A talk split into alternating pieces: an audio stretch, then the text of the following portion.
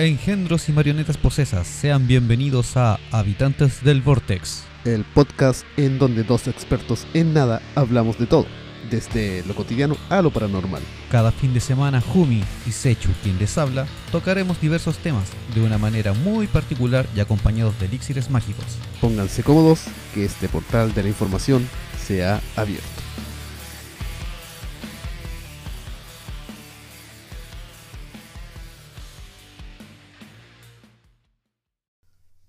Tu huevada. Yeah, yeah, yeah. ¿Ya? ¿Puedo? Vos dale. Ya, ahora sí.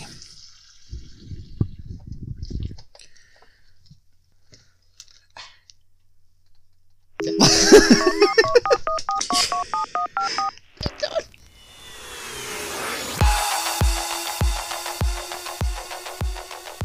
estamos a puertas de celebrar nuestras queridas fiestas patrias.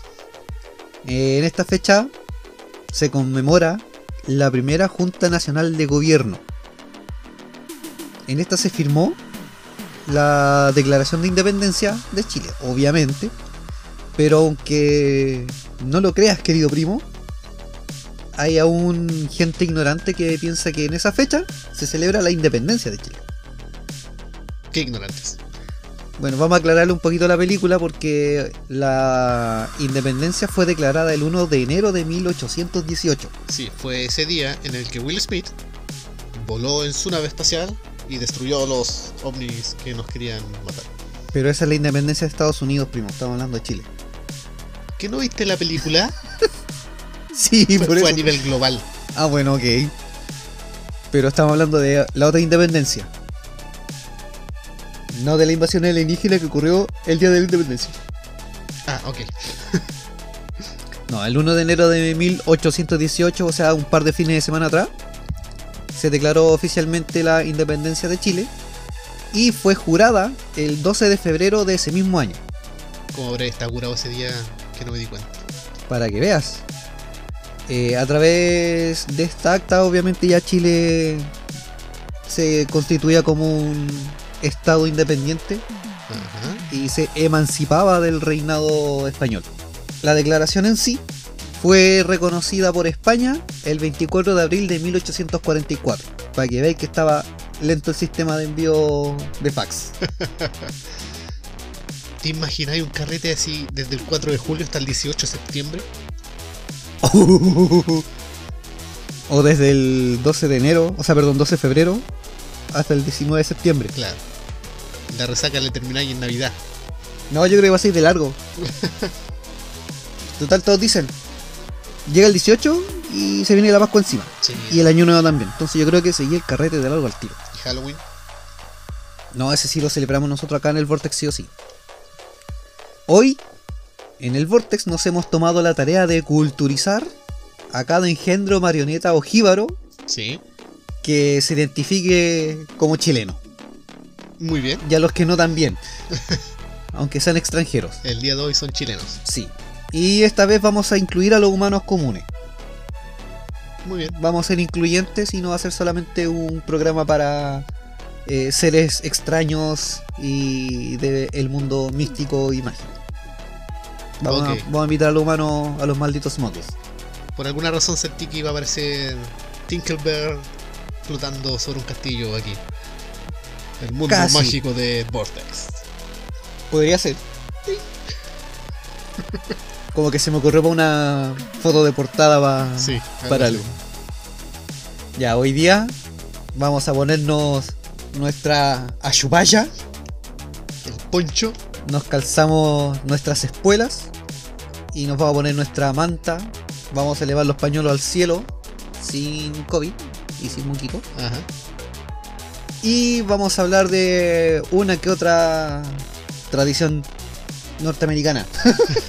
no, tradición chilena. Así que-. Sean todos bienvenidos. Uy, uy. Pero antes de partir, Uy, uy. sí, antes de partir, vamos a dar un pequeño dato- datito histórico. Y esto tiene que ser obligado porque en algún momento alguien se los va a preguntar. O les va a servir de, de tema de ligue en, estas noches de, de carrete cuando se acabe el confinamiento de muchos. Como todos esos temas que tira el Vortex para ligar. Sí, este es uno de, de los. Es que con este la vaya a hacer de oro. Este, este es un tema, es un tip, pero. Un, un trading topic que, que se ha Ok. convertido. ¿Y de dónde viene el nombre de Chile? de, de una cosita que sale en una planta que tú la pescas y se la echas a tus tacos. No, ese es un ají. Que Sí, en. México se le llama chile. Pero existen varias teorías. La de los barcos. Algo así. Ah, no, pero Chile estaba antes de los barcos. Sí. Mira, una es que Dax. desde el descubrimiento de América, el territorio eh, nacional ya era llamado Chile. Ya. Y esto lo hacían los aborígenes de la zona. Eh, hasta el momento los historiadores no concuerdan en una teoría que aclare el origen específico de la palabra. Pero algunos afirman de que el nombre proviene del sonido emitido por el pájaro trile, no Ajá. thriller, no Michael Ya, Jackson sí, thriller, sí. no, el trile, que su nombre científico es el Santornus sillanensis. No, cayenensis. Cayenensis. Cayenensis. Bueno, siempre nombres raros que nunca vamos a poder. no- por más que los ensayé, igual me equivoqué. Te falta Cayenensis. Me falta el cayenensis. sí, me falta cayenensis. Te falta Cayenensis. bueno, el trinar de este pájaro supuestamente es parecido a chili. Ya, sí, ok. Sí, no, sí, lo he escuchado por ahí. Creo que Sí, tengo uno. todo lo hemos escuchado. Por ahí anda bueno, de repente. Bueno, otra de las versiones apunta que es una palabra de lengua indígena quechua que significa frío o nieve y que también del quechua chiri eh, significa confín, ya que de esa forma llamaban los indígenas, los incas por lo menos, al extremo sur de su imperio. Ah, Entonces como voy a chiri, al Ajá. confín. O irse a la chucha. Ok. Pero también hay otra versión de que la palabra proviene de la lengua indígena aymara. Y esta tendría dos significados. Una sería confín del mundo o el lugar más alejado o más hondo de la tierra. Esto ya tendría un poco más de sentido y podríamos tomarla como más de más apegado al significado del, del nombre de nuestro país. Así que ahí están tres o cuatro teorías sobre el origen de Chile. Independientemente del origen, los españoles no cambiaron el nombre del territorio, lo llamaron Chile en un principio, luego Valle de Chile, Claro, después, después salió la mala traducción para la película. claro, después pa- apareció Nueva Extremadura, Reino de Chile y Capitanía General de Chile, que fue la versión que al final se extendió por todo el territorio. La franja de tierra a todo gas. Una wea así. La wea montano- montañosa vital. Se unió el Satanacho. Saludos, Satanacho. Satanacho. Eh, como para terminar así con el dato histórico, el 30 de julio de 1824 fue decretado de manera oficial el nombre de República de Chile. Oh. Ese sería como el origen de del nombre del país, con algunas de las teorías y fechas eh, un poquito más importantes sobre el reconocimiento. sí, sí. Se te está pegando los jugos. Sí. Metámosle fecha. metámosle fecha. Ahora, si le vamos a seguir metiendo fecha y vamos a seguir hablando de cosas, nos vamos a ir para atrás, sí, pero. Antes de entrar en la materia principal, Ok. vamos a agarrar las ramas, pero ahora ordené las ramas. Ya. Vamos a hacer una ramada. Vamos a hacer una ramada. Vamos a hablar primero de una que otra celebración tradicional de Chile, antes de las tradiciones que se practican en fiestas patrias. Ok. Y con la que quiero partir es la que nosotros llamamos Huetripantru. ¿Usted conoce el Huetripantru, primo? Eh, sí, ese que te da después de mucho alcohol. no, a las primo, 3 de la es- mañana. No, esa es la resaca. No, eso es llamar a Guajardo, primo. La No. buitreada. No me desvirtúe la celebración porque ahora cuando la escuche usted va a decir, pucha, no debí decir eso. Estoy hablándole del Año Nuevo Mapuche. O el Ah, Año sí, Nuevo No Indígena. debí decir eso. ¿Lo ves? Eh, se celebra cada solsticio de invierno Tenía chistes mejores, no debí decir eso. ¿Viste? Bueno, como te decía, se celebra cada solsticio de invierno eh, y esto es para cerrar el ciclo y el comienzo de un nuevo año o un nuevo ciclo lunar, Ajá. ya que para los mapuches todo el ciclo anual es en base a la luna, ya que en su cultura la luna es quien rige la tierra, la naturaleza, el Claro. clima, el tiempo. Tiene una fecha variada, porque el solsticio nunca llega siempre en la misma fecha ni a la misma hora. Claro. Por eso siempre se extiende entre el 18 y el 24 de junio. Pero aún así, eh, la comunidad mapuche o, in- o también la- los indígenas que la celebran eh, comenzaron a instaurar o a fijar una fecha que es la noche del 23 de junio. Ya. Ellos ahí comienzan con su celebración y después siguen con toda la celebración durante el día 24.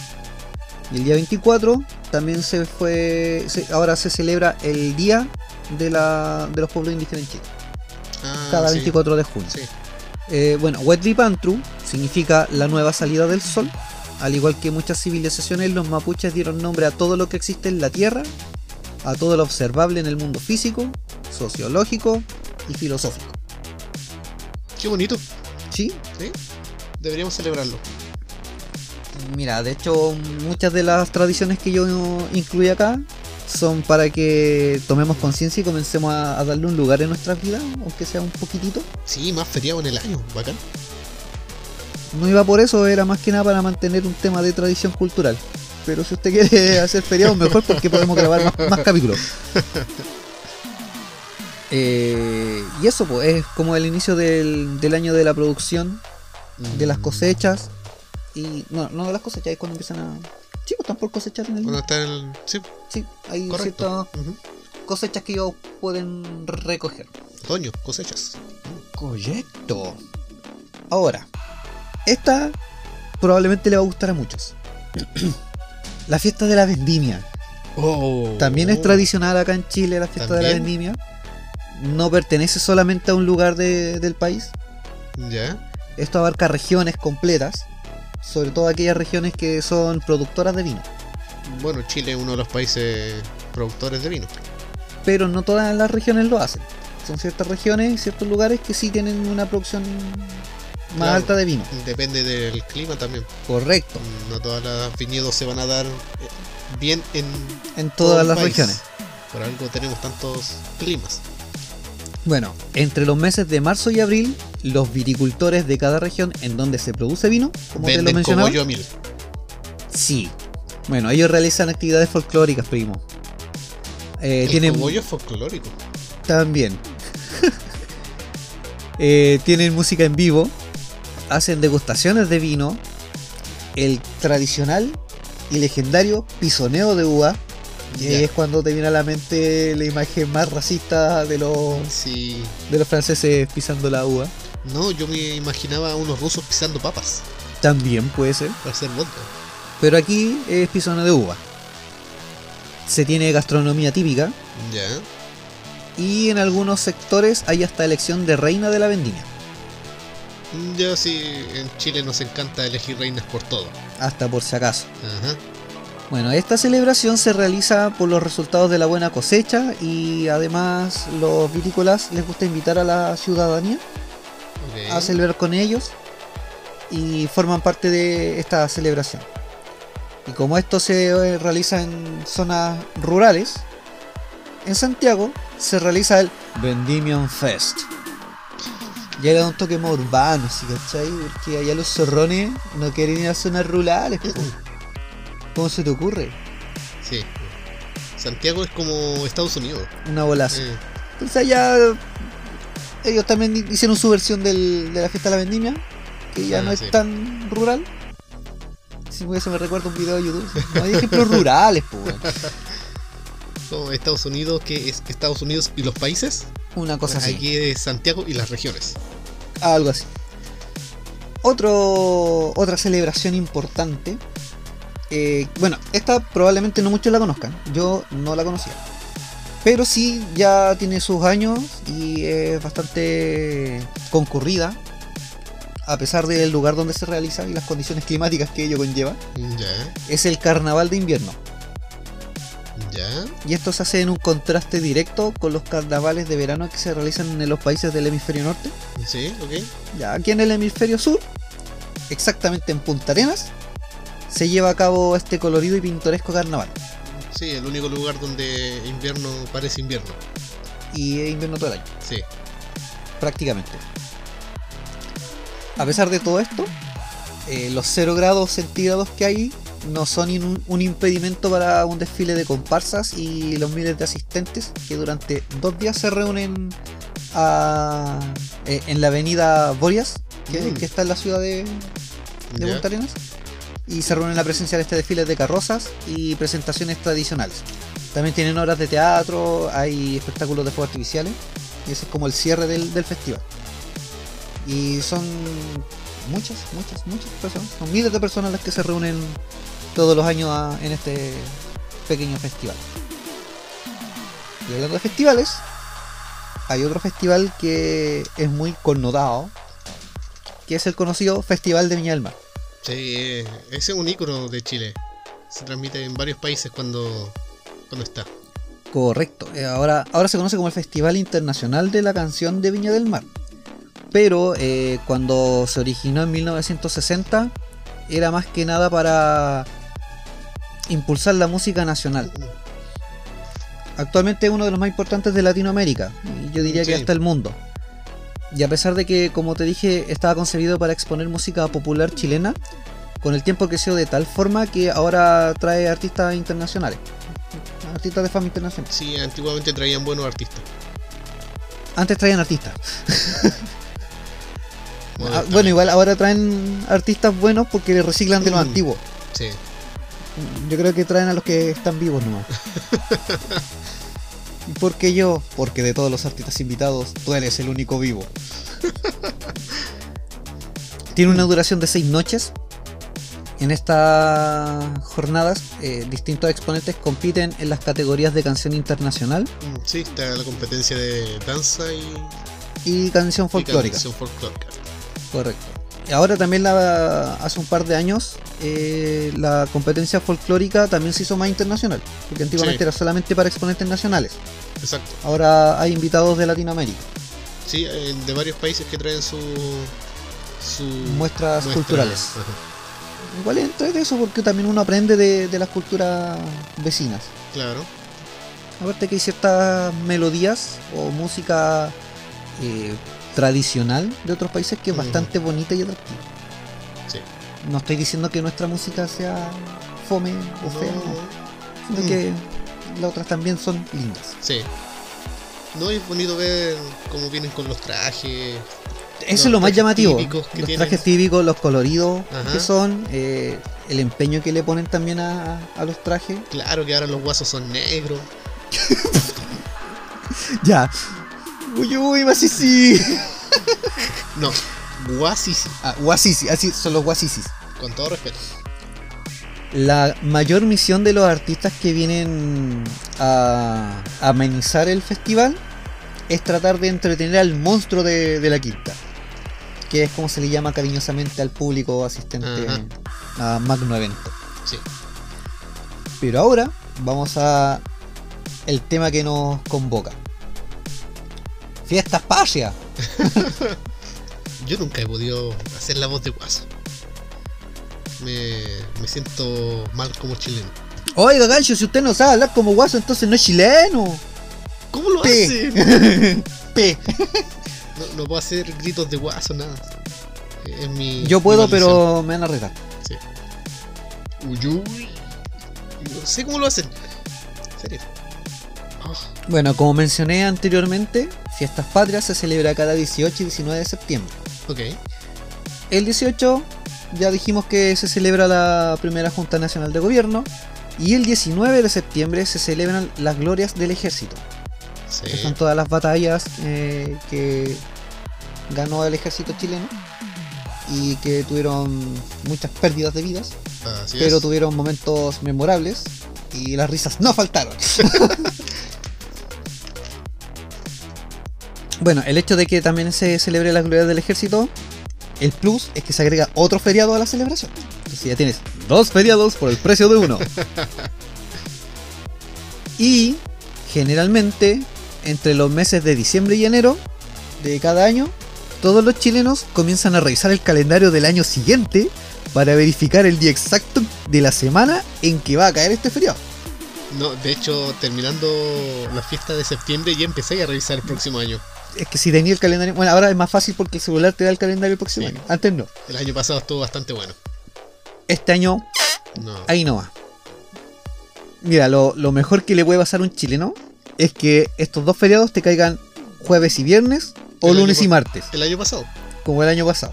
Porque allá, tení- allá tienes cinco días prácticamente para celebrar, Sí. porque parte del 17, los 17 se trabaja a mediodía. Eh, llegas a la casa como a las 4 o 5 de la tarde ya le estáis poniendo tus cervezas. y el el día, bueno, dependiendo del día en que caiga, Claro.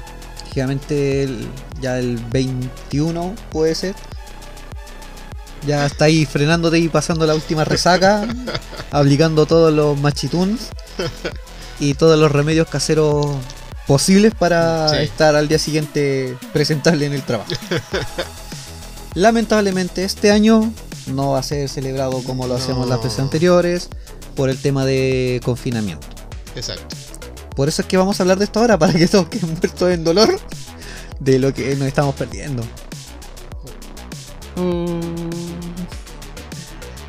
Bueno, lo más importante de, del 18 de septiembre o de las fiestas patrias, aparte de el que se celebra, son las tradiciones propias que se llevan a cabo durante esta, este periodo.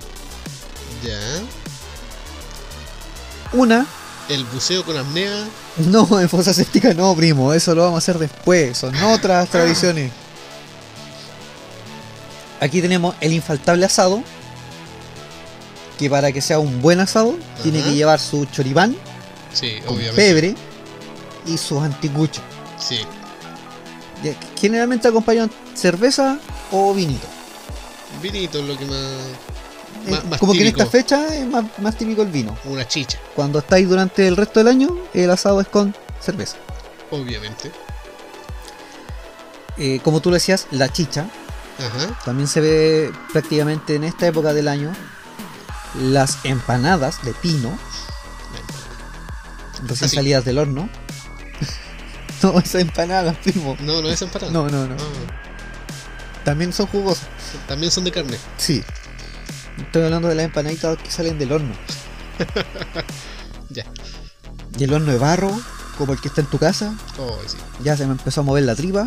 Así que si se escuchan sonidos raros, ya entienden el porqué. El... También está su buena cazuela.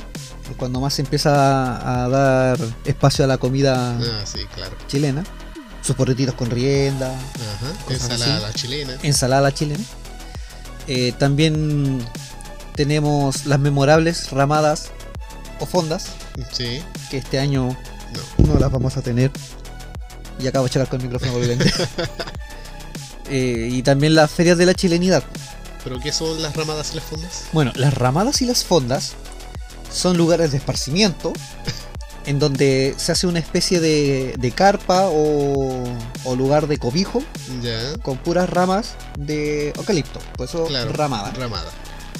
Esta tradición nace en la época colonial, donde los campesinos hacían unas quintas de recreo que se le llamaban, Claro. que es donde se juntaban a, a tocar la, la cueca y bailar la cueca. Sí.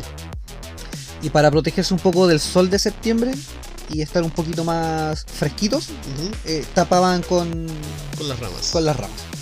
Aparte que da un aroma, Sí. te despeja la nariz, Sí. excepto cuando ya empiezan a pasar los días que es- empieza a oler como a pipí de cabra.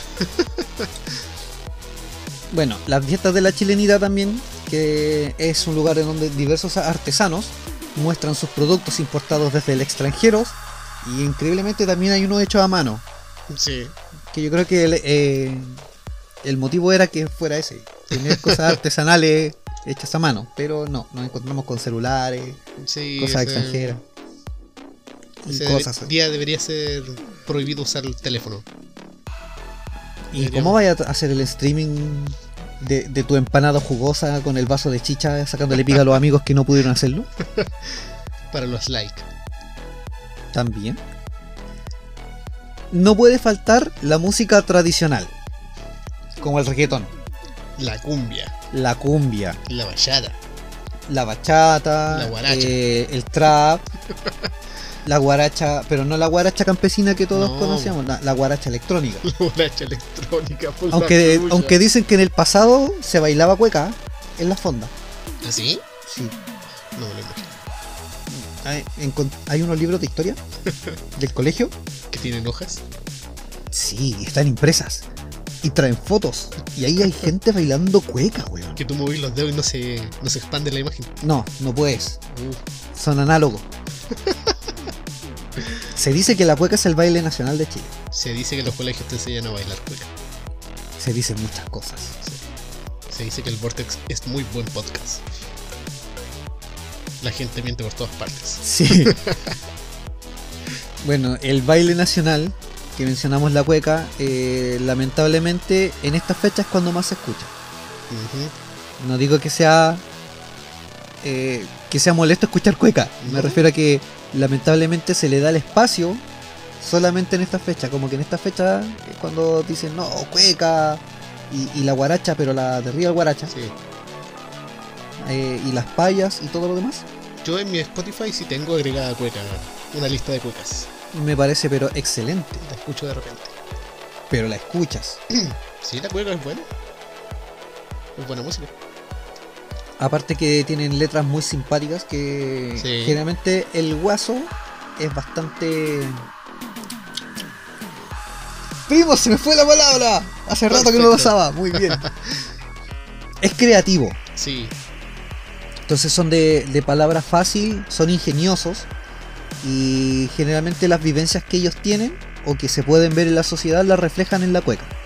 bueno, las payas, las batallas de payas son las primeras batallas de gallos. Correcto. Son como la- las batallas de, de hip hop, Claro. pero partimos nosotros con los guasos. Que nos están mencionando. Hay algunas que tratan de ser reggaetón, reggaetón por lo que he visto. No, eso es del Festival de Viña. Ah, Estamos atrás. sí, no, está, está con lag. No, sí, apareció delante, pero no lo leímos. Muy bien. Ok, sigamos. Eh, de nuevo estamos con público virtual, así que por eso estamos riéndonos y, y leyendo algunos comentarios. No, de hecho no estamos con público. Ah, no, ya no estamos con público. Ah, qué pena. ¿Sí? Por la hora. Lo estábamos hace un rato. Ya, pues y eso, eh, la cueca cada vez tiene menos protagonismo. Eh, acá en Quintero hay una radio. No, ambas radios. Las dos radios que hay aquí en- en Quintero tienen espacio para la cueca. Sí. Tienen un programa todos los días de una hora, me parece, una o dos horas, en las que tocan cueca.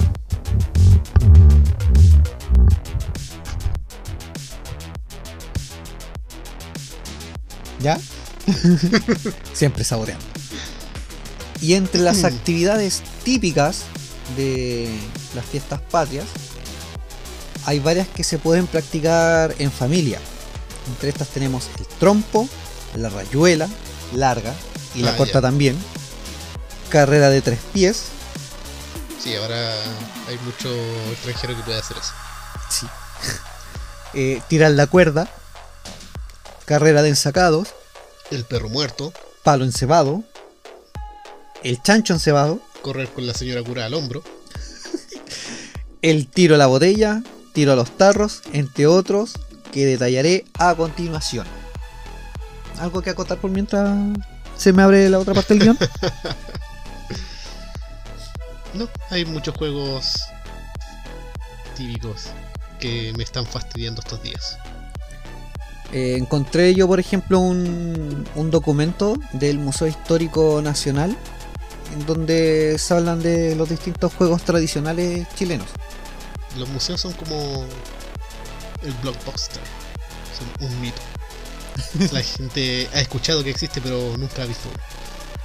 De hecho, el otro día me mandaron una foto de una tarjeta de Blockbuster Oh, y unas fichas de videojuegos oh, y otras de teléfono público, ah, la, teléfono. que esas son más míticas Sí. todavía. la tarjetita. Les dije que había encontrado un, un documento del Museo Histórico Ya. y cito. El juego y su instrumento el juguete constituyen una actividad primaria del hombre. Algunos acompañaron a nuestros pueblos originarios y otros llegaron con los conquistadores españoles, desarrollando su propio mestizaje que dio como fruto el extenso y movido repertorio de nuestras entretenciones. Ya.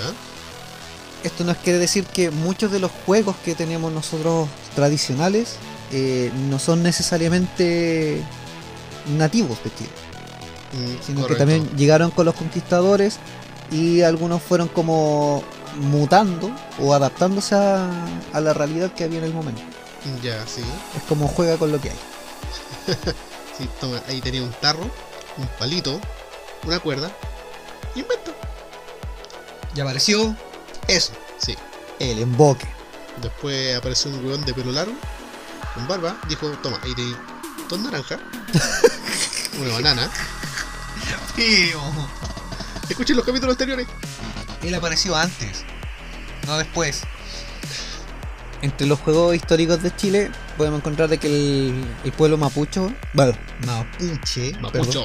el pueblo mapuche posee una variedad de juegos que desde tiempos muy antiguos servían de entren- entrenamiento a los niños. Ya. Y era, los servía también para preparar como adultos para la guerra.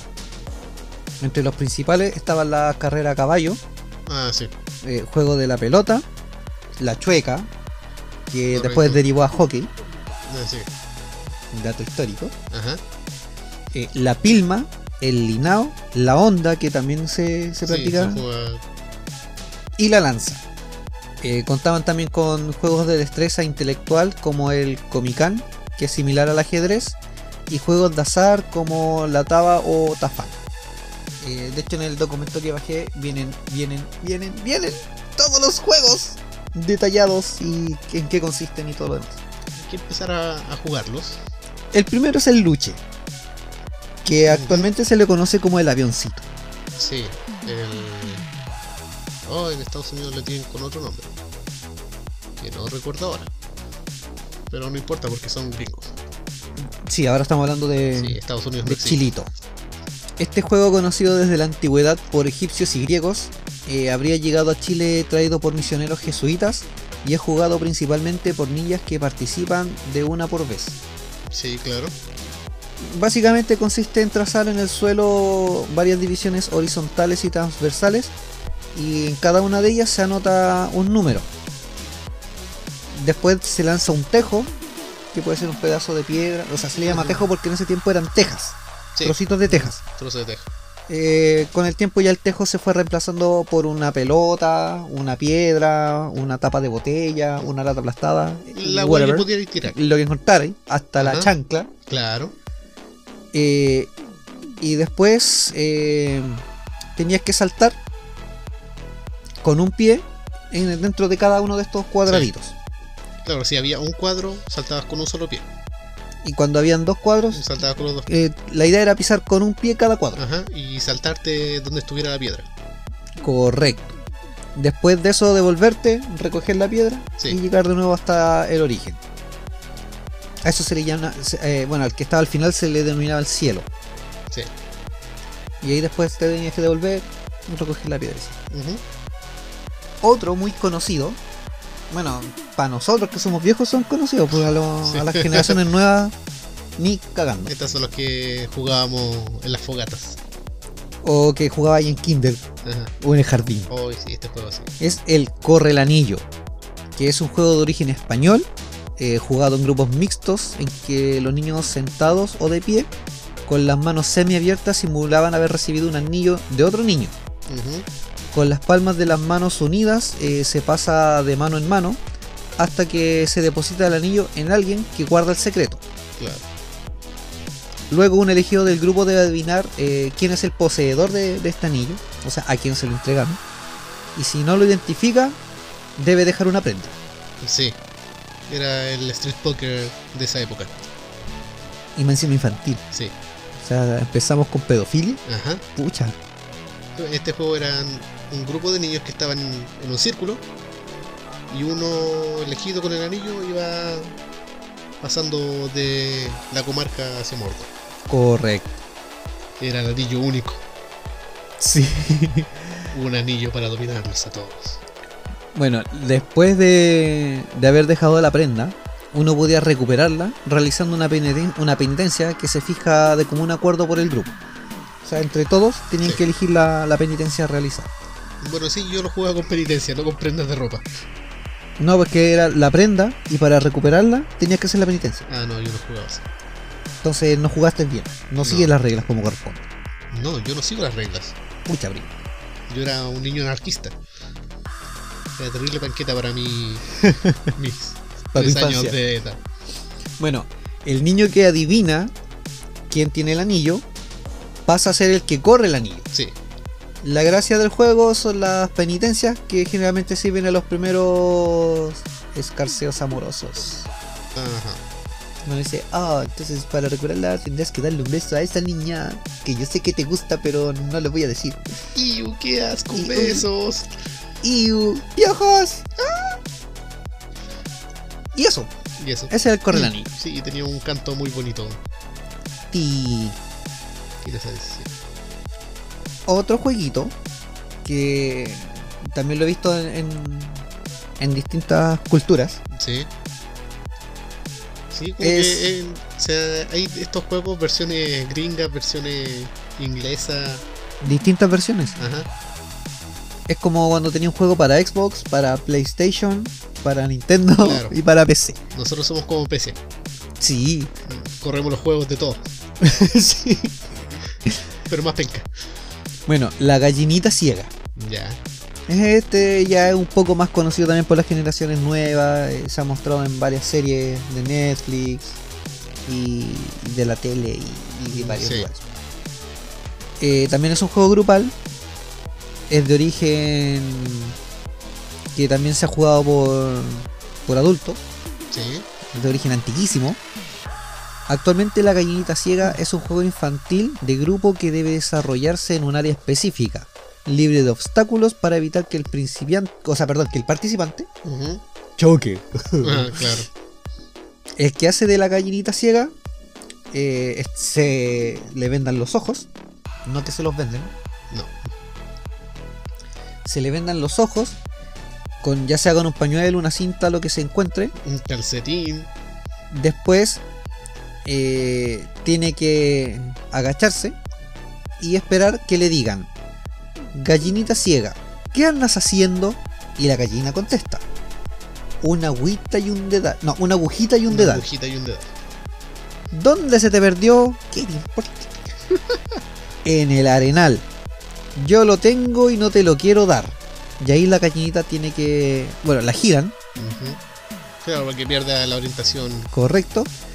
Y luego de eso tiene que tratar de agarrar a sus compañeros y pillarlos para encontrar quién es el que tiene la agujita y el dedo. Sí, antiguamente nosotros hacíamos algo parecido, que era el suelta la pepa. Pero era sin vendas y algo más club de la pelea. Ah, ya, ok. Mientras la gallina trata de, de pillarlo y al final logra tomar a alguien, se saca la venda de los ojos, obviamente.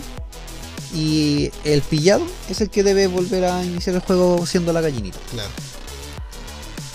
Uno también de los juegos tradicionales o actividades tradicionales de, de fiestas patrias Y del mundo entero. es el volantín. Sí. La cometa. O cometa. Eh, este juego llega a América en el siglo XVII, por ende no lo podían jugar las mujeres, porque No. se les cae el útero, Sí, claro. Y no están diseñadas aerodinámicamente para sostener una cometa.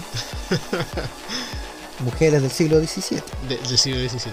Las de ahora pueden hacer lo que las de ahora la pueden hacer. Ajá. Son unas mujeres empoderadas y pueden hacerlo. Eh, Ay, Bueno. qué chiste tan misógino. lo siento. Pero era la realidad del siglo Sí, XVII, siglo. XVII. Las mujeres no podían hacer nada, lamentablemente. Sí. Eh, bueno, como dijimos, el juego llegó a América en el siglo XVII, pero a Chile llegó en el siglo XVIII. Todo Sí. atrasado. Se atribuye su introducción a los monjes benedictinos, que durante la colonia el juego lo volvieron muy popular. Y era común que en los meses de agosto y septiembre se volaran por el cielo estos lindos y coloridos volantines. Que es básicamente por la brisa primaveral que te Claro, permitía elevar estas cometas. Eran hechos generalmente por los mismos niños y se, los papás se lo enseñaban a hacer eh, con papel seda, que nosotros llamamos papel volantín, Claro. básicamente por eso. Unas varillas finas de coligüe o caña, que generalmente eran como de 5 milímetros de, de ancho, aproximado, Sí, sí. No, no era exacto porque en ese tiempo no iban a andar midiendo la web. Claro, no estaba el pie de metro. No. Estas varillas se sujetaban a tres hilos que se unían a un hilo mayor en el centro y era el que dirigía el encumbrado de la cometa. Claro. Eh, le podías añadir una cola que podían ser de tiras de papel, un trozo de tela. La idea que funcionara como contrapeso. Y así se mantenía quieto el, el volantín en el aire. O también para ponerlo culebreador, que es cuando empezaba con la. Ajá. que la misma cola te lo hacía serpentear en el aire. Sí. Eh, también se hacían competencias de volantín, tratando de cortar el volantín La- oponente, Las combi. las combi. Y era prohibido porque se provocaban disturbios en la ciudad. Hoy en día es nuestro juego típico nacional.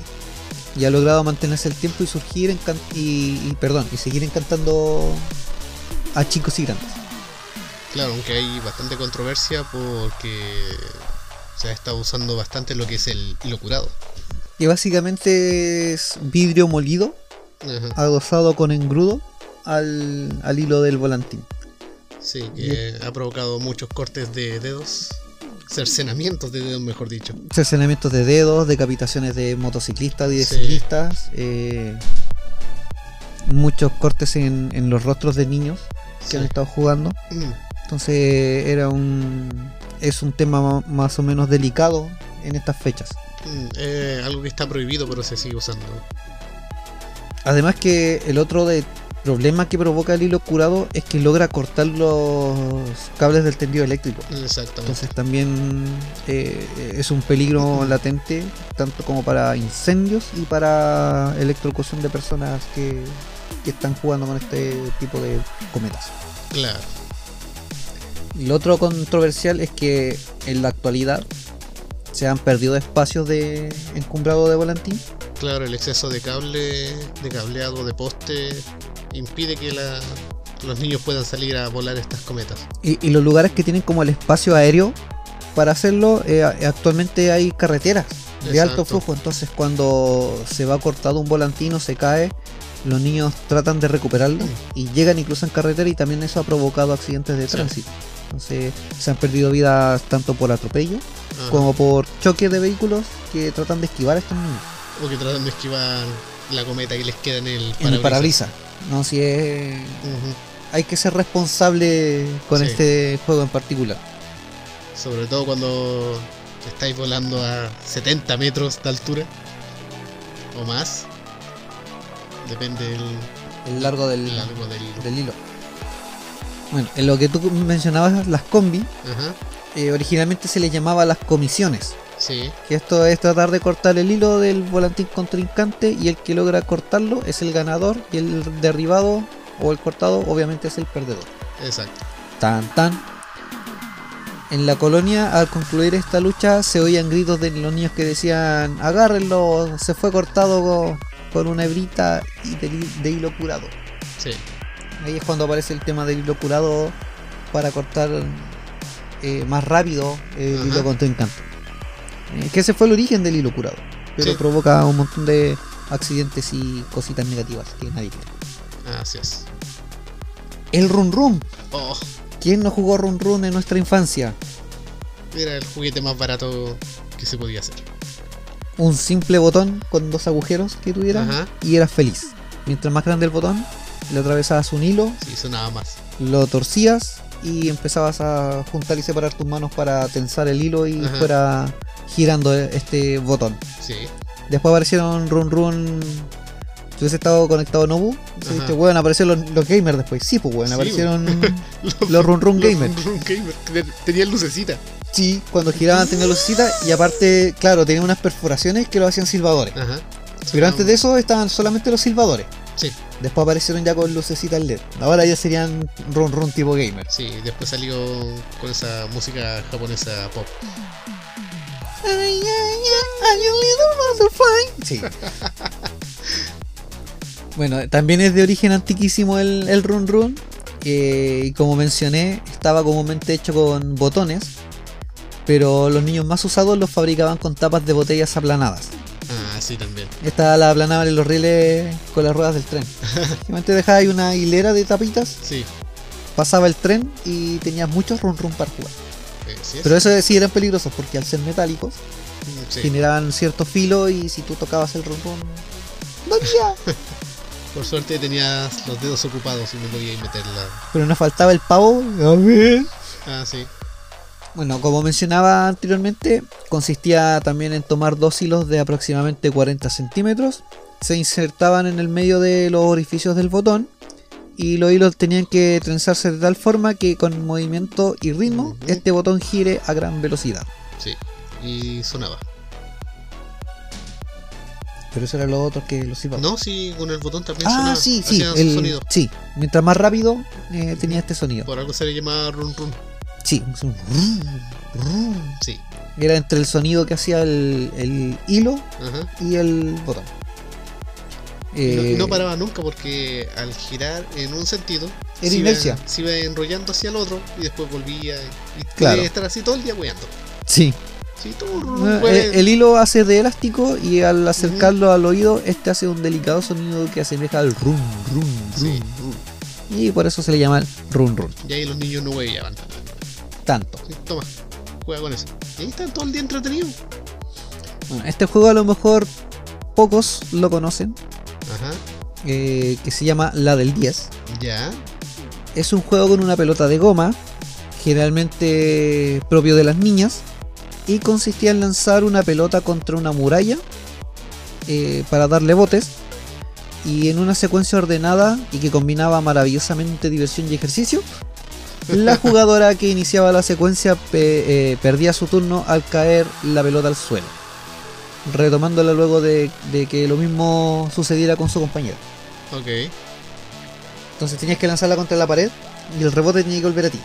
sí. Si caía al suelo, perdías. Ah, ya. Y se jugaba de acuerdo a una pauta de movimientos que era la siguiente. 10, mano abierta. Ajá, 9, palmas juntas. ok. 8, puños juntos. ¡Venga por mí! 7, una Mm. mano empuñada. Manos al suelo y invocación de transmutación humana. No, es que primero era mano empuñada en señal de rebeldía. Claro. 6, por detrás de la espalda. Ok. 5, aplaudir y dar bote. Pero ahí tocaba el suelo. No, dar bote hacia la pared. Ah, ok, ok. 4, palma abierta de abajo hacia arriba. No, sí, con la palma hacia arriba. Sí, sí, sí. 3, de espaldas a la muralla. La lanzaste en la cabeza ahí. 2, con la parte baja del puño. Y 1, dándose una vuelta completa.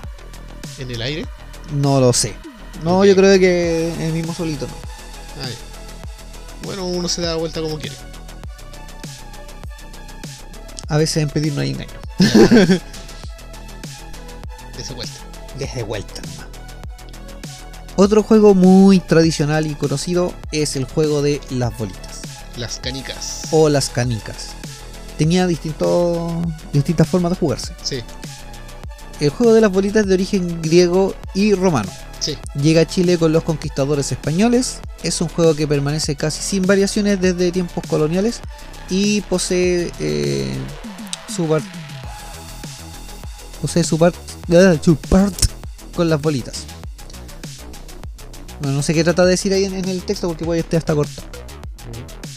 Bueno, el hecho es que eh, los movimientos de las bolitas es que se juega a la achita y cuarta Sí, que es básicamente cuando uno lanza una bolita, queda en un lugar y el otro trata de chocarla sí. con su propia bolita. Si la golpeas, eh, debe quedar a una cuarta distancia y ganas.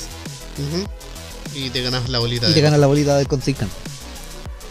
Estaba también la Troya, que es un círculo Sí, donde también se van metiendo las bolitas y tienen que sacarla del círculo y también te ganas la bolita de la. Te Ajá. ganas todas las bolitas que tú saques del círculo.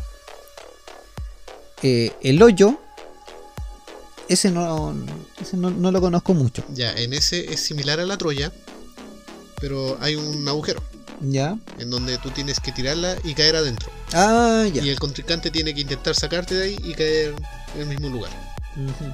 Había otra variación en la que se ponía una bolita que era la mejor, la, no sé, la de colores, que es la que se ponía de prenda y se ponía en el hoyo. Y a una cierta distancia de un metro se ponían los jugadores y Trataban de sacarla. Y el que la sacaba se la ganaba. Era la, la tirito, la, Claro. la que se supuestamente era la, la más bonita, Sí. la que tenía ahí como regalona. La que parecía fuego por dentro. Eh, estaban los tres hoyitos, que esa eh, hay una que era como... Me parece que es la que yo conocía como la... La, ¿cómo se llama? La ratonera. Ah, ya. que era un cartón que le hacías unos hoyitos Sí. y tú tenías que tirar las bolitas y les ponías como puntaje a, la, a Claro. los agujeros y por donde entrabas obviamente después sumabas ese puntaje y ganabas.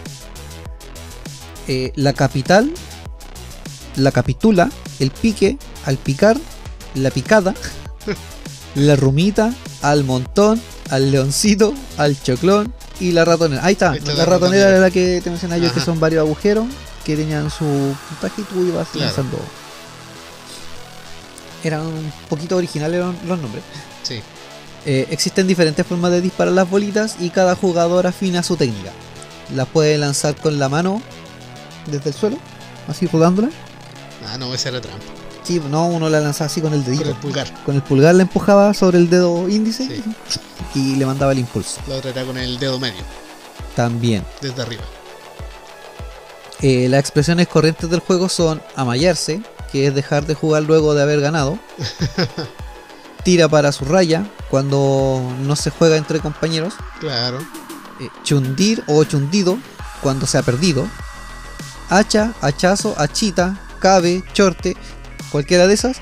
Es el golpe que cuando se da una bolita contra la otra. Claro, la chita. Ligeramente se conoce como la chita. Eh, para malear la puntería se decían palabras mágicas y se realizaban toda suerte de morisquetas.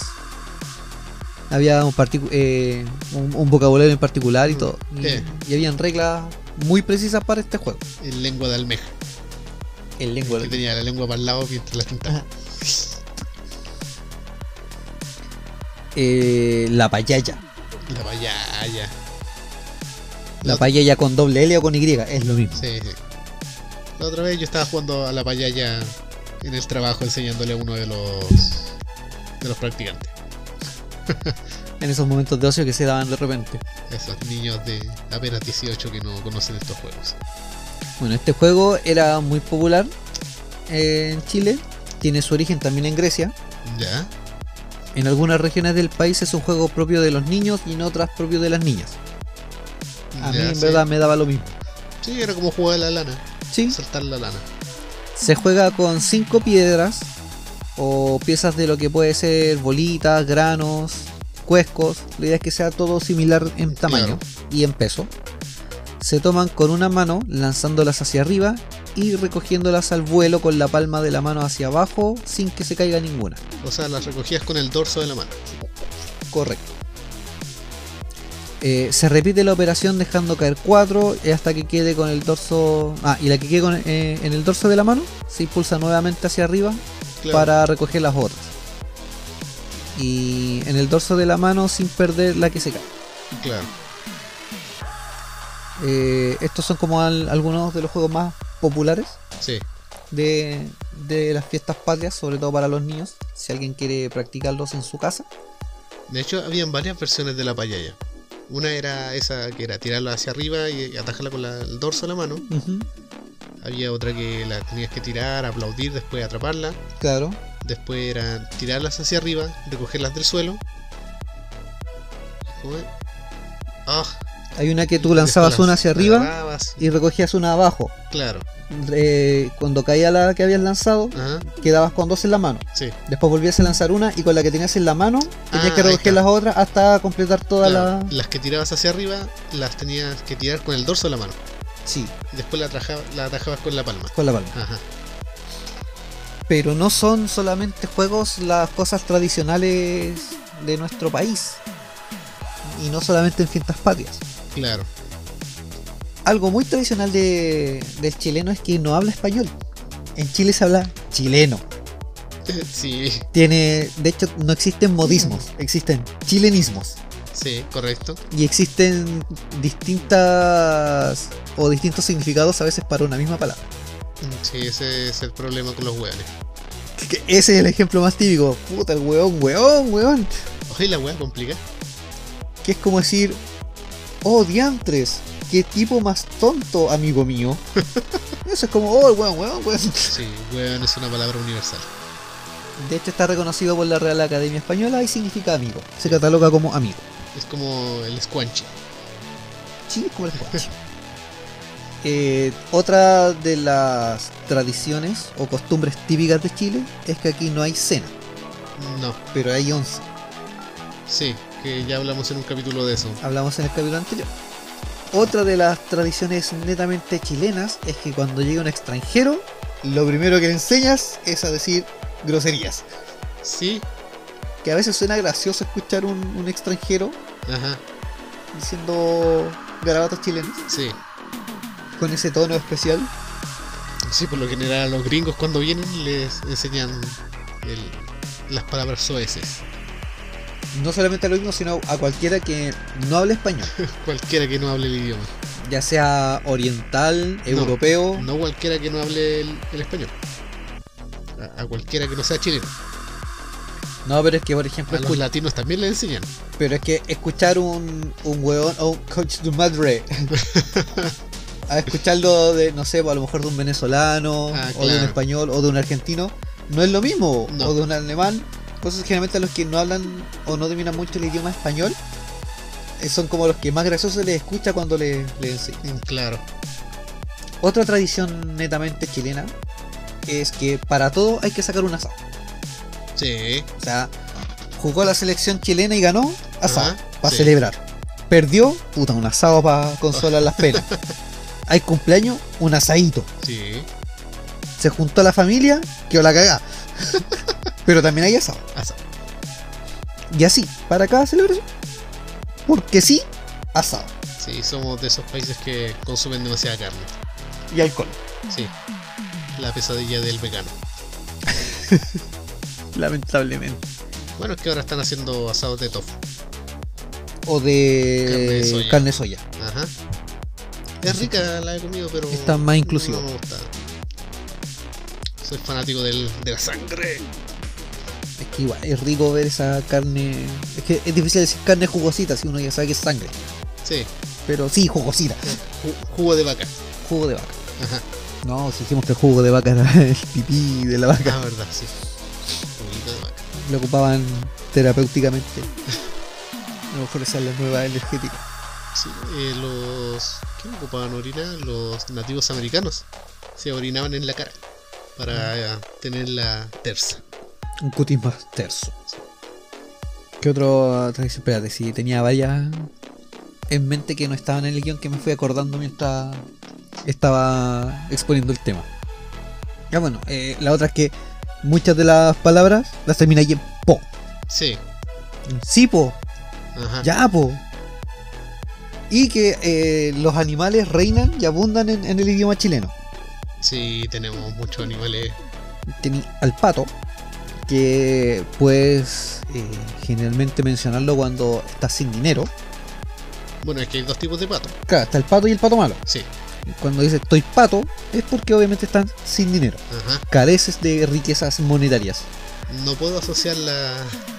el cómo surgió eso, pero sí. Y el otro es el pato malo, que cuando uno se refiere a un delincuente o una persona de, de dudosa reputación. Ese ya más o menos me lo puedo imaginar. Porque existe algo similar a los patos, que son muy malos, que son los gansos. Puede ser. Ese es un pato malo, que te atacaba. No, y hay patos que tienen esa como crisis existencial o de identidad que también se creen perros. Ah, sí, yo tengo muchos de esos en la casa. Sí, ahí a lo mejor también aparece el pato malo. Tengo un pato que se cree ganso. E- ese es un pato malo. y más encima camuflado. Claro. Eh, tenemos a los chanchos que se le aplica generalmente a personas que son. le- les gusta comer en abundancia Claro, y además mezclan cosas raras, sí, como nosotros. ajá. Nosotros chanchamos. Es como ponerle azúcar a la humita. Sí, muy rico ponerle azúcar a la humita. La humita es choclo, Y se le pone sal. me gusta con azúcar. Como ponerle azúcar a la vienesa frita. Claro, pero eso es rico. Sí, eso es rico. Eso es cultura. Así como para algunos también es raro ponerle mostaza a la lechuga, a la ensalada. Ah, claro. A mí me gusta, queda rico. Sí, sí, qué bueno. Incluso es más sano que a echarle lo otro al Hay gente que le pone manjar a la sopa y pilla. y otros que le ponen ketchup. Sí, pero con ketchup rico. Es más aceptable. El ketchup es una mermelada. Porque el tomate es una fruta. Sí, venía siendo una mermelada. Y además también se fabrica con azúcar. Con azúcar, vinagre, sal, cúrcuma. Es una salsa Uh, que al mismo tiempo es mermelada. Sí. Otra tradición chilena es la gran parada militar. Sí, creo que este año no la van a hacer. Tampoco se hace este año. No, de hecho, espero este no. año no se hace ni la parada militar, no hay fondas, no hay casi ningún tipo de celebración. Sí, pero es que la fonda duele. La parada militar no me da igual. Eso sí, Me tengo mala. Después del estallido. Eh, otra tradición es el terremoto. Ay, sí. Si dijimos que la chicha era el trago típico chileno, Ajá. el terremoto ya es como el nuevo trago típico chileno. Sí, ahora es como el trago típico de la, de la fecha. No sé de a quién, ni a quién se le ocurrió ni de dónde nació, no lo investigué, Claro. no se me ocurrió en el momento tampoco. Pero sin embargo el, el terremoto eh, ha estado ocupando un espacio bastante amplio en lo que es la cultura chuplística chilena. Sí. Es que te refresca. Puedes tomarlo en estas épocas de calor. Es cuando más se toma. Ajá. Ahora desde septiembre en adelante es cuando más se empieza a consumir el, el mítico y conocido terremoto que consta de granadina, Claro. eh, pipeño Y peño. y Helado de helado piña. de piña. Eso es lo que lo que hace eh, los ingredientes que, que se fusionan para este trago. Claro. Y se le llama terremoto porque después viene la réplica. ya que Chile eh, también es una tradición casi chilena, Claro. los temblores. Sí. Entonces ahí aparece este, este trago que te lleva por lo dulce Ajá. y después cuando tú tratas de caminar es como si estuvieras caminando en un terremoto. O sea, Sí. vaya en zigzag, pero brígido. Este es el país de Michael J. Fox. No puedes burlarte así de Marty McFly. Un país con Parkinson.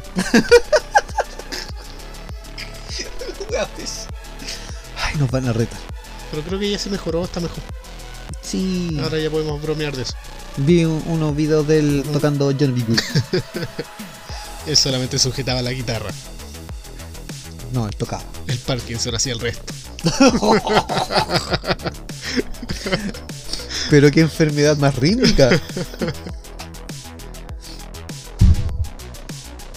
¿Sabes qué hace un leproso con una guitarra? Carne molida. La otra de las tradiciones chilenas que ya esto es un poquito más controversial es el tema del el rodeo chileno. Sí, de hecho esa la quería poner en el capítulo anterior de las tradiciones sangrientas y macabras, pero no lo quise poner. En el último tiempo eh, este deporte se ha convertido como bien controversial por el tema del maltrato animal. Así es. No conozco muy bien el tema de las reglas del juego. O bueno, de este deporte, de la competencia.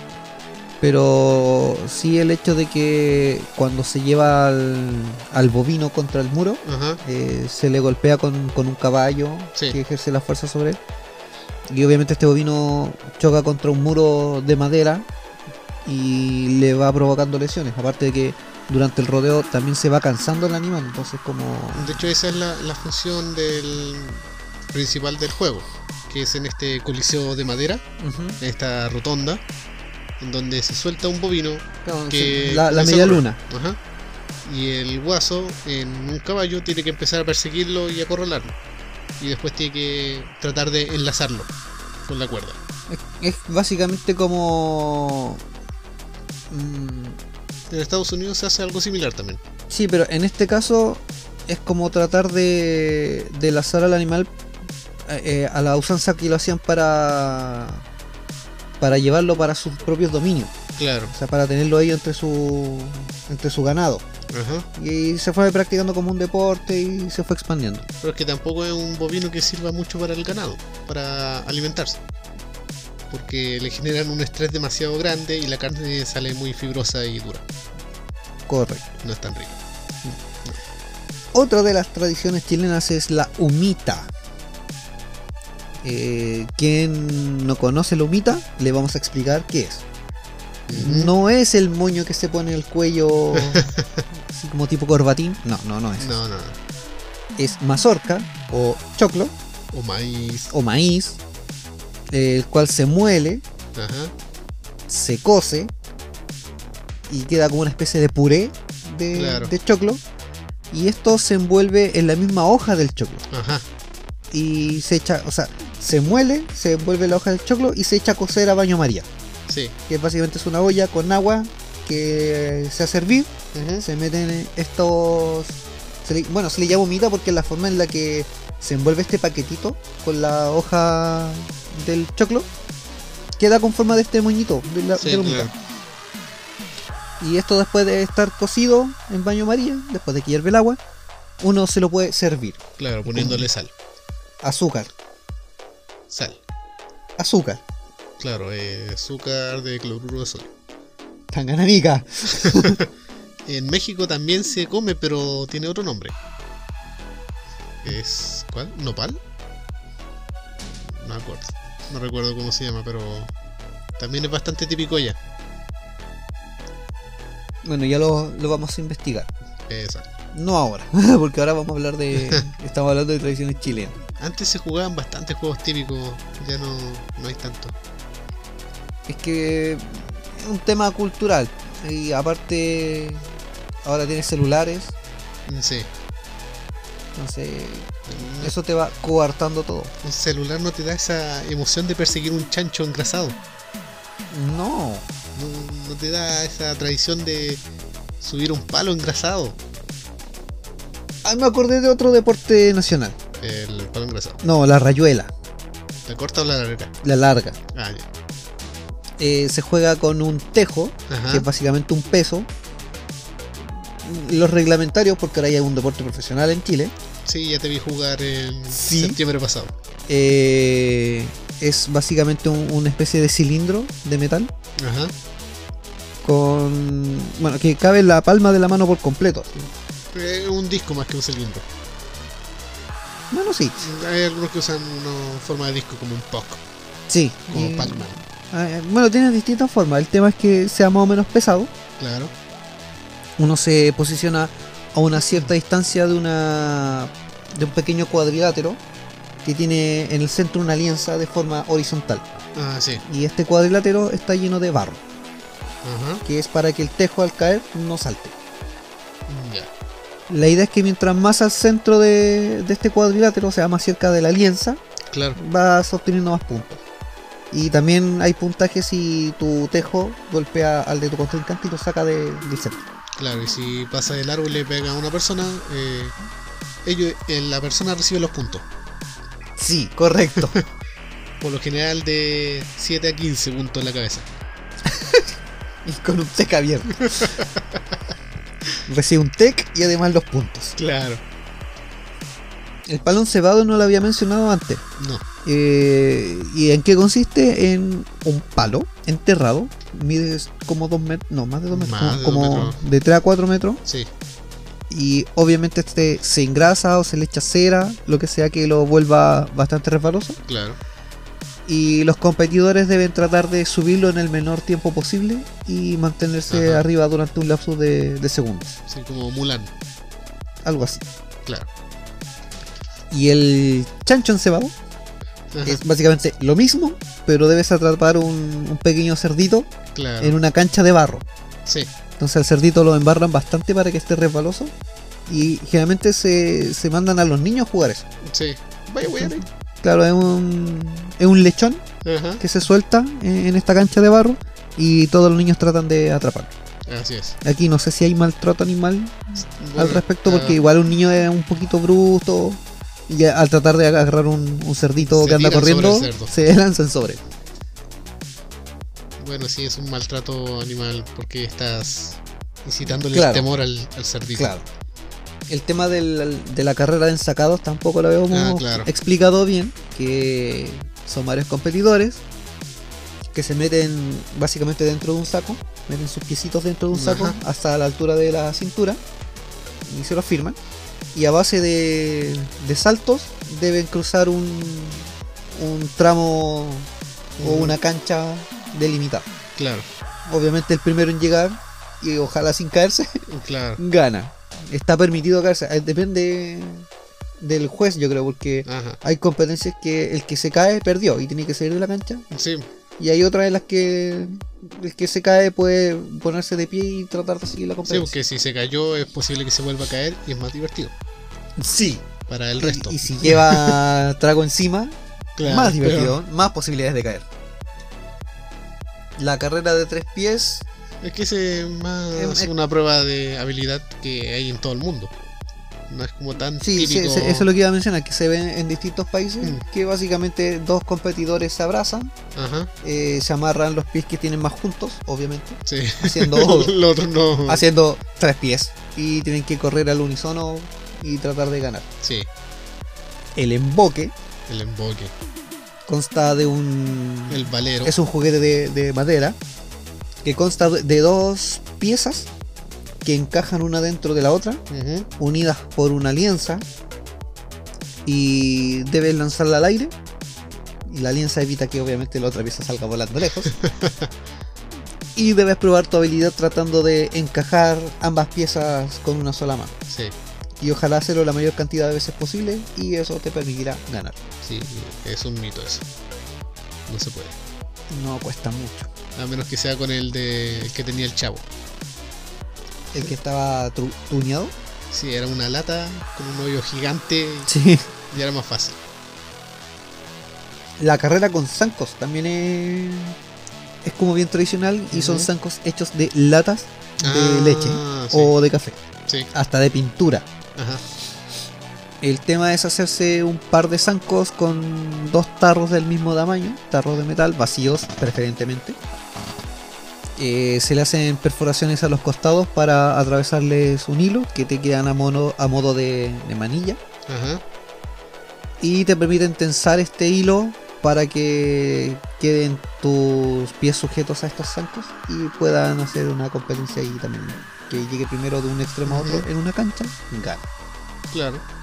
Y el trompo también es como conocido. Sí. Se, se ve también en varios países que es un una especie de, de cono de madera. Claro, es como una pera. O sea, es una forma cónica o una pirámide circular. claro. eh, que en la en la parte más fina tiene un- una punta metálica Sí. y se enrolla también con una alianza eh, se lanza fuerte hacia el aire Claro. y al tirar la alianza se hace que el trompo empiece a girar y la inercia hace que permanezca perpendicular al suelo la idea es que gana el que permanezca con el trompo por mayor tiempo girando Claro, la otra era lograr que el trompo caiga sobre el otro, sí partiéndolo a la mitad. o dejando el clavo metido en, en el trompo. la idea era botar el otro trompo Sí. Yo jugaba bastante eso en el colegio. Cuando estaba Eh, en vi- quinto básico, sexto básico, hacíamos competencias todo el año.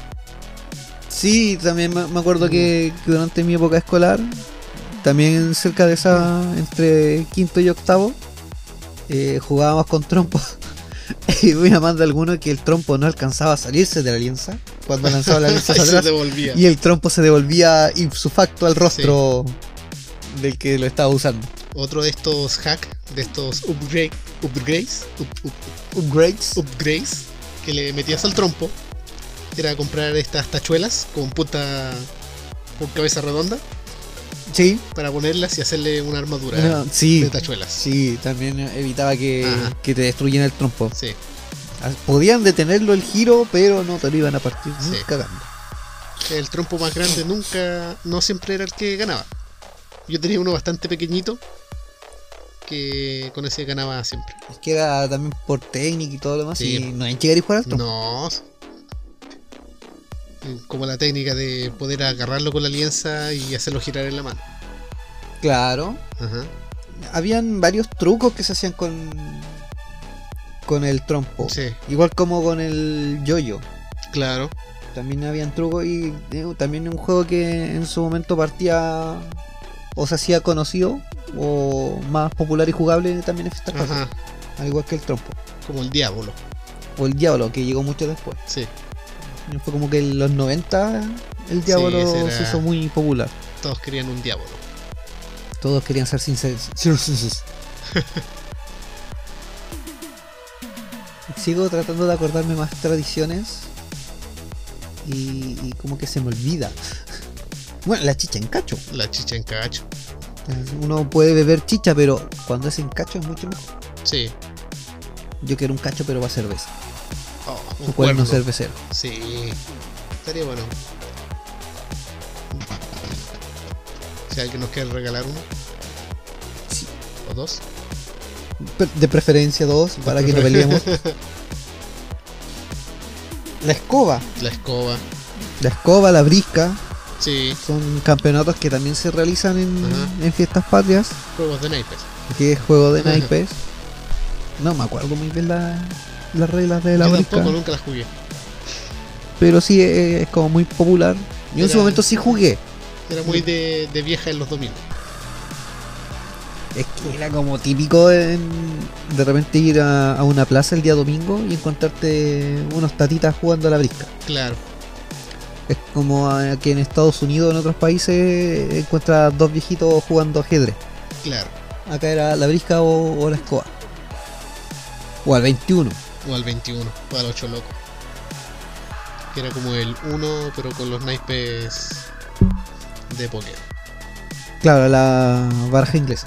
Baraja inglesa. Hace mucho que no veo la baraja española. Sí, es más común encontrar la baraja inglesa que la española. Sí, Oh, ando chocón hoy día. sí. No es que ah, estamos con dos micrófonos y ya ando- medio incómodo y ando torpe por el trabajo. Sí, tú te estás llevando todo el buen audio. Pero acérquese a su, a su micrófono, primo. Pero si con este no necesito acercarme. Pero se escucha más bonito. Es que tú lo tenías en estéreo. ¿Ah, sí? Puede Tú, ser. tú agarrás el volumen, el audio por los dos lados. Uy, lo agarro todo. Esta es nuestra tradición. Que tener la, la bulla de los carretes Exacto. aledaños. Mm, Creo que ya con esto podríamos dar por finalizado hoy día. Sí, igual ya tenemos. Estamos por el tiempo ya. Sí, así que ya saben, la próxima semana ya es Fiestas Patrias. Así que les dimos algunos tips para actividades familiares. Muchos de estos se pueden practicar en casa sin tener que salir. Era la idea también de, Sí, de compartirles estas actividades. eh, saber que no pueden salir de casa. Bueno, el tema del volantín obviamente ya no se puede practicar. de preferencia que no se siga practicando en mi terreno. Porque cada vez que salgo a pasear con los perros tengo que andar recogiendo hilo curado. o mal. Hay mucho hilo curado por allá. Y eso para los perritos obviamente es un peligro latente. Sí, Pero las otras actividades, por ejemplo, el tema de- del lanzar anillo a las botellas, uno los puede fabricar en casa. ajá, El lanzamiento a los tarros también, uno puede... Muchos guardan lo- las latas o los tarros de café vacíos. O hasta las de cerveza. sí, Sobre todo si van a estar bebiendo eh, eh, junto al asado. ajá. Junten sus cervecitas o latitas. Y las apilan en forma de pirámide. Claro, Y luego le lanzan una pelota que pueden hacer hasta de calcetines. sí. Igual que el lanzamiento del tejo. Sí. puede- hay- ahora están haciendo unos que son fabricados con unos sacos de arena y que los lanzan a, un- a unas cajas con un hoyo en el centro. Ah, sí, sí me he fijado. Ajá. Y el otro, el lanzamiento a la rana. Ah, el de la rana es muy típico. Ese sí De las es, fondas. es- es típico de las fondas que es una ranita que tiene su boquita abierta Ajá. y uno debe lanzar monedas. Sí, tiene que chuntarle a la boca de la Y rana. apuntarle a la, a la cavidad bucal de la ranita. Ese es algo más difícil de practicar porque necesitas la rana. Sí. No creo que uno puede practicar con una cajita. Ah, sí, Yo vi unos que hicieron con unas cajitas de zapatos y le hacían una perforación en la parte superior. Claro, Es- son actividades bastante simpáticas, claro, como familiares El, el beer pong. y, y son para relajarse, para no molestarse, evitar estrés. y a los 5 minutos bebidos ya agarrando esa combo porque se picaron con las reglas del juego. Ya engendros, marionetas, jíbaros y humanos. Sí, Hoy les decimos adiós nos estaremos escuchando mañana. En un nuevo capítulo de Habitantes del Vortex. Trayendo la escultura como siempre. Y cosas varias. Hasta chao.